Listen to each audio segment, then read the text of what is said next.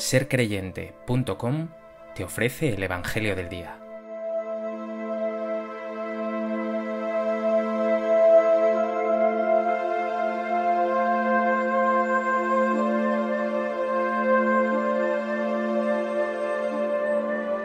Del Evangelio de Juan. En aquel tiempo Jesús se marchó a la otra parte del mar de Galilea o de Tiberíades. Lo seguía mucha gente, porque habían visto los signos que hacía con los enfermos. Subió Jesús entonces a la montaña y se sentó allí con sus discípulos. Estaba cerca la Pascua, la fiesta de los judíos. Jesús entonces levantó los ojos y al ver que acudía mucha gente dice a Felipe, ¿Con qué compraremos panes para que coman estos? Lo decía para probarlo, pues bien sabía él lo que iba a hacer. Felipe le contestó, Doscientos denarios de pan no bastan para que a cada uno le toque un pedazo.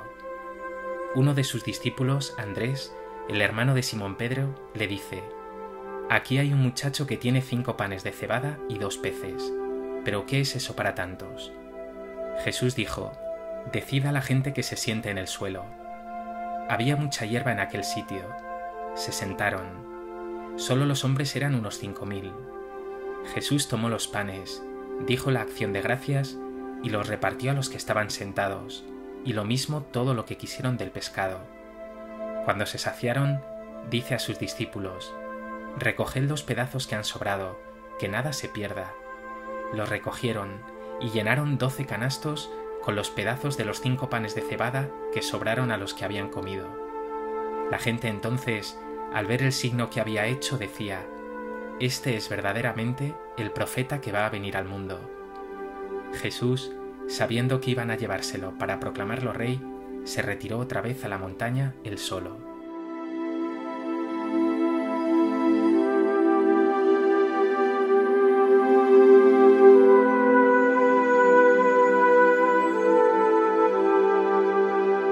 El Evangelio de hoy nos ofrece un pasaje muy conocido de la vida de Jesús, la multiplicación de los panes y los peces. Lejos de tratarse únicamente de un milagro más realizado por el Señor, si bien muy sorprendente, se trata de toda una parábola de lo que ha de ser la vida del cristiano, del seguidor de Jesús.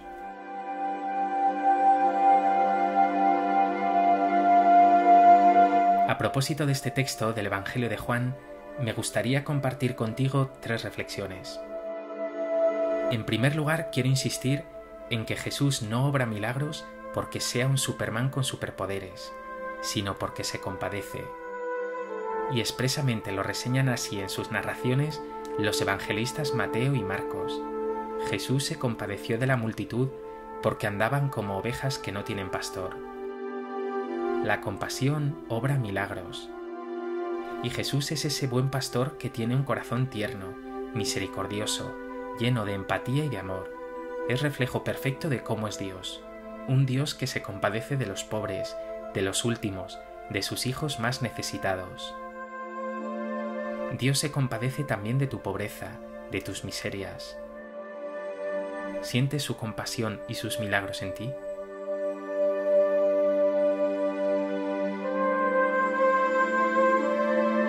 ¿Eres tú también clemente y compasivo?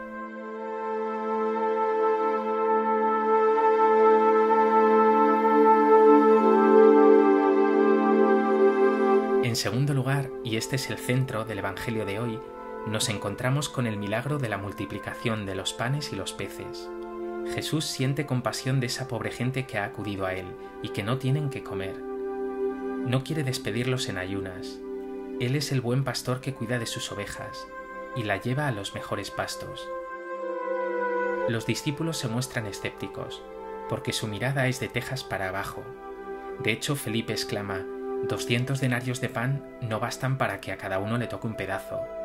Y Andrés, por su parte, dice, Aquí hay un muchacho que tiene cinco panes de cebada y dos peces, pero ¿qué es eso para tantos? Jesús, por el contrario, sabe mirar más allá, cree en los milagros y por supuesto los realiza. Pero lo más significativo es que Jesús quiere contar con sus discípulos y la gente para obrar el milagro. Y por eso pregunta, ¿con qué compraremos panes para que coman estos? y acaba contando con la aportación de un pobre muchacho que tiene cinco panes y dos peces. Y entonces obra el milagro. Este hecho es muy significativo para ti. Cuando pones en las manos del Señor lo que tienes, todo se multiplica. Algo más, cuando compartes lo que tienes, cuando eres generoso, se obra el milagro. ¿Pones tú al servicio de los demás lo que eres y lo que tienes?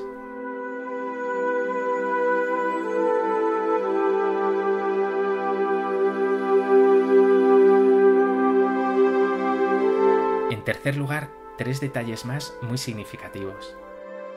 Ordena Jesús, decida la gente que se siente en el suelo. Había mucha hierba en aquel sitio. Se sentaron. Esa referencia de Jesús mandando a la gente recostarse sobre la hierba verde y alimentándola es un guiño a ese precioso salmo. El Señor es mi pastor, nada me falta, en verdes praderas me hace recostar. Otro detalle es el gesto de Jesús nos dice el Evangelio, Jesús tomó los panes, dijo la acción de gracias y los repartió. Este partir el pan obviamente hace referencia a la Eucaristía, y efectivamente es en la misa donde este milagro de Jesús se repite en nosotros, el lugar donde nos alimenta y nos transforma. Finalmente otro detalle, numerosas referencias a la abundancia. Comieron todo lo que quisieron del pescado, quedaron saciados, recogieron las sobras, llenaron doce canastos. Allí donde está Jesús, allí donde hay generosidad y solidaridad, hay abundancia, y no solo estómago, sino corazón saciado. Vuelve de nuevo ese salmo, el Señor es mi pastor, nada me falta. Con Jesús nada te falta. Pregúntate, ¿sientes tú el cuidado de Dios? ¿Sientes que te alimenta y te cuida?